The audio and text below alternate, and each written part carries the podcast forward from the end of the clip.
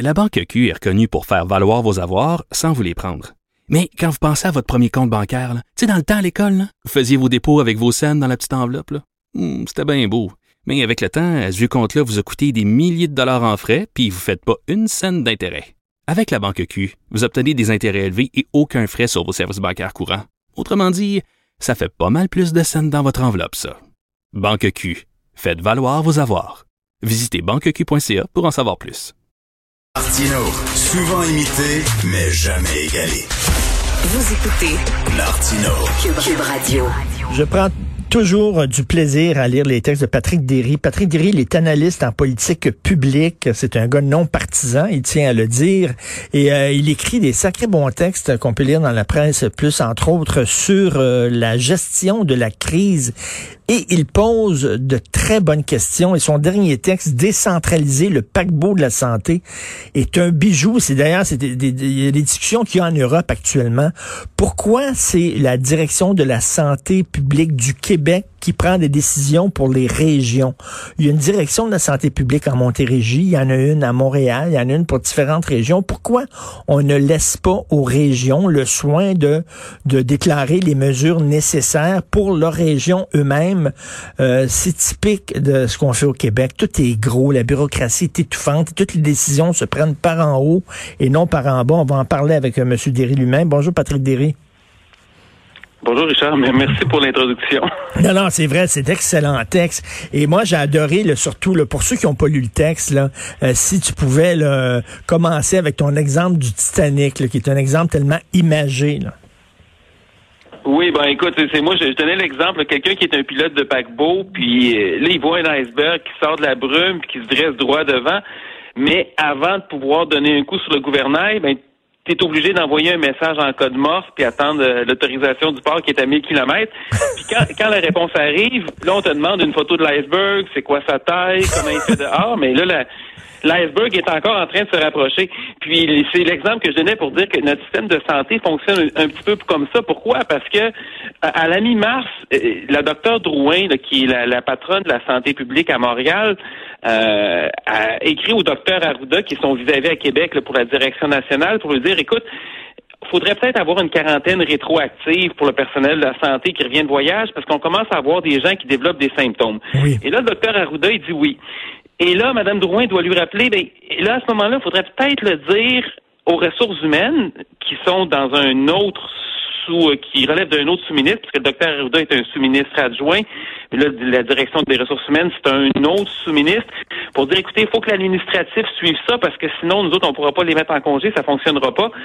C'est resté lettre morte. Et les travailleurs de la santé qui étaient symptomatiques n'ont pas été mis en congé rétroactif ont continué à se promener dans le système, puis on sait qu'il est arrivé, bien malgré eux, ils ont contribué à répandre le virus. Et l'image qui reste, c'est que Dr. Drouin était là, a voyé l'iceberg, elle s'est rapprochée, elle a essayé de faire quelque chose, mais elle n'avait pas l'autorisation de tourner, puis elle n'avait pas les moyens de le faire non plus. Puis boum, ben c'est c'est oui, boum, c'est ça, c'est une super belle image, mais que tout le monde peut comprendre. Et puis Patrick, tu nous rappelles que notre système de santé, c'est 300 000 préposés auxiliaires, infirmières, médecins, pharmaciens, une centaine d'hôpitaux, 400 CHSLD, des milliers de cliniques médicales et de CLSC éparpillés. C'est un monstre, un monstre. La seule façon de, pouvoir s'en sortir, c'est justement de décentraliser, bon Dieu. Ben, c'est parce que ce qui arrive, c'est qu'il y a une espèce d'illusion de la connaissance des, des, des gens qui, qui deviennent qui, dirigent le ministère de la Santé. C'est pas juste pas nécessairement le ministre, mais c'est euh, les, les, les, les, hauts fonctionnaires qui le dirigent. On regarde ça d'en haut, puis euh, nous, on va donner une direction à ça. Puis on l'a vu avec des ministres à un moment comme le ministre Barrette et le ministre Bolduc, qui étaient bien intentionnés puis qui veulent que ça fonctionne bien. Sauf que c'est des systèmes qui sont immensément complexes et euh, c'est des centaines de millions d'interactions entre les patients, les soignants, puis toutes les composantes du système chaque année. Il n'y a personne qui peut avoir une vue d'ensemble pour pouvoir décider comment ça se passe. Et qu'est-ce que ça fait concrètement? Ben, les gens qui sont sur le terrain, eux, ils ont quand même une meilleure idée. Ben, souvent, il faut qu'ils fassent remonter l'information en haut, comme on l'a vu avec l'exemple du docteur Drouin, qui explique aux décideurs qu'est-ce qui se passe? Là, il y a des allers-retours, mais pendant ce temps-là, -là, c'est pas statique, ça continue à bouger. En temps normal, ça cause des problèmes, des délais de l'attente, de la mauvaise répartition des ressources. Quand c'est dans une pandémie, c'est mortel. Parce ben que oui. plus vite. Puis ça, c'est un, c'est un, un, un principe économique qui est fondamental, mais qui échappe peut-être un peu au monde médical. Décentraliser, ça veut dire que les gens qui sont sur le terrain, il n'y a, rien de mieux qu'avoir euh, le, le, feedback des gens sur le terrain. Eux autres, ils sont là, ils savent ce qui se passe. Quand ton système est trop gros, la bureaucratie est trop grosse en haut, ils voient pas ce qui se passe en bas. Et je lisais dans le magazine Le Point, euh, l'hebdomadaire français, la même chicane est pognée en France.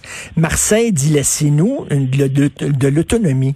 On va gérer notre région à Marseille, nous autres. Vous autres à Paris, à l'Élysée, vous savez pas ce qui se passe là-bas. On le sait. Slacker un peu, décentraliser.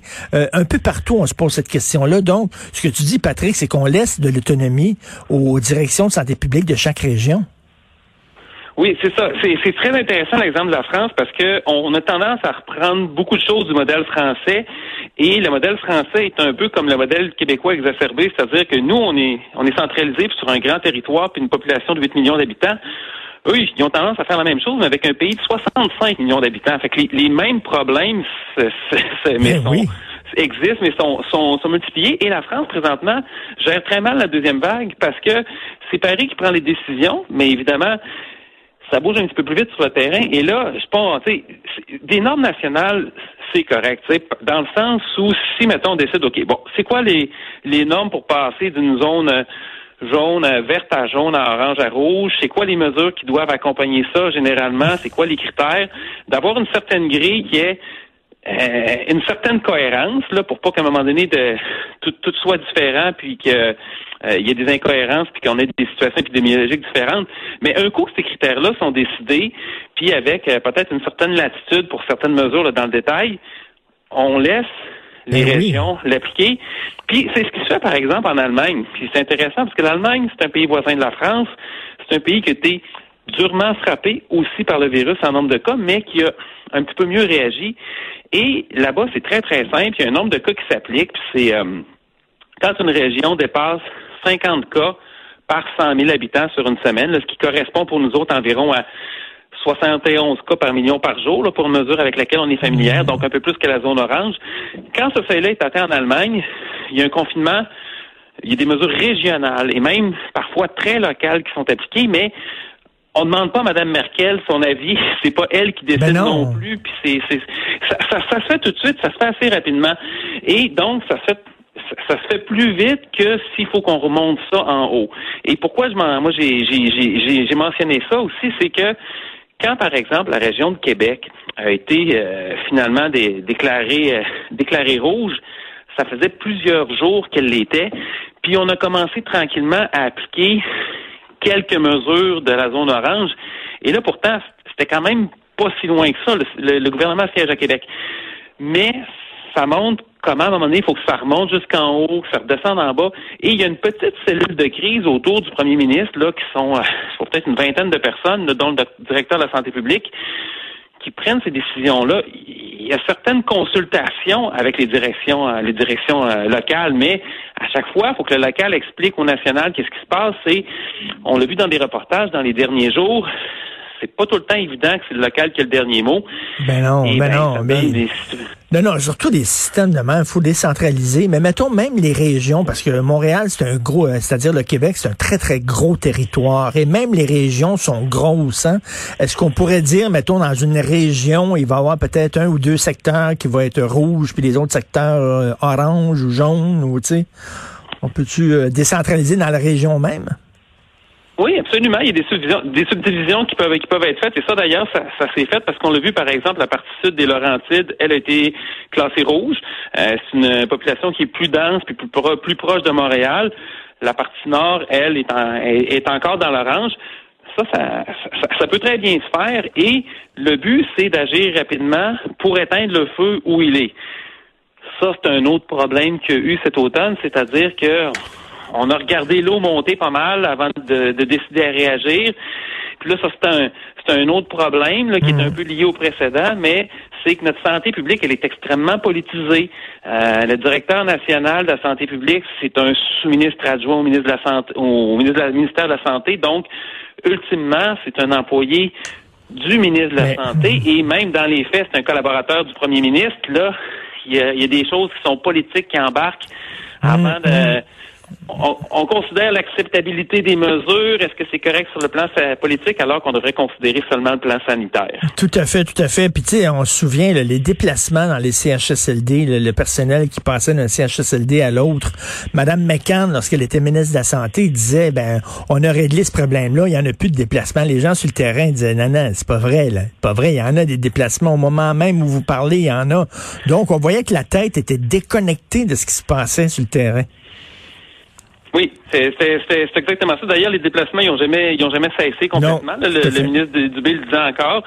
Là, euh, il y a une question de centralisation, il y a une question de bureaucratie aussi, puis d'organisation du travail qui, qui, est- qui est rigide, qui est difficile à, à réarranger. On a évoqué l'excuse euh, du fait que on manque de préposés, puis on manque d'infirmières, mais malgré tout, si tu as moins de personnel, là, même si tu les si tu les saupoudres un petit peu partout à gauche, à droite, ça crée aucun employé de plus. La seule affaire, c'est que tu répartis, tu sais, trois fois 10 heures puis une fois 30 heures, c'est la même chose. Donc, Ouais. c'est une question de... c'est bien plate, mais c'est ça. Fait que tu as une organisation du travail qui est déficiente, puis euh, ça fait six mois. Donc, euh, il y avait certainement des choses à faire pendant que, il y a un paquet de Québécois qui, ont, qui sont au chômage. Il y a plusieurs infirmières qui travaillent à temps partiel. Il y a des infirmières qui sont à la qui sont à la retraite aussi, euh, qui sont pas nécessairement très âgées, qui peuvent revenir donner un coup de main. Il y en a qui l'ont fait. Mais là, il y a des questions à se poser aussi. Pourquoi qu'on a qu'on a éloigné euh, un certain nombre de nos professionnels? Euh, encore là, la machine est très, très grosse, est rigide, elle a de la misère à s'ajuster. Tu sais, en Colombie-Britannique, là, la, c'est la docteur Henry, là, qui est l'équivalent de notre docteur Arruda. Fin mars, elle a dit les mouvements personnels, c'est terminé parce que ça va être mortel. Ben, le ministère s'est organisé pour euh, le ministère a fait un décret, s'est organisé pour que ça fonctionne. Puis il n'y en a pas eu de mouvement. Ça s'est terminé là. Nous autres, ça continue pendant six mois. Ah non, on aime ça les grosses affaires lourdes qui euh, avec euh, des, des, des, des monstres, euh, des monstres bureaucratiques. On est très fort là-dessus au Québec. Donc le texte s'intitule Décentraliser le paquebot de la santé, un autre excellent texte de Patrick Derry, analyste en politique publique. Euh, Merci beaucoup Patrick. Bonne journée. Merci, bonne journée. Salut. Au revoir.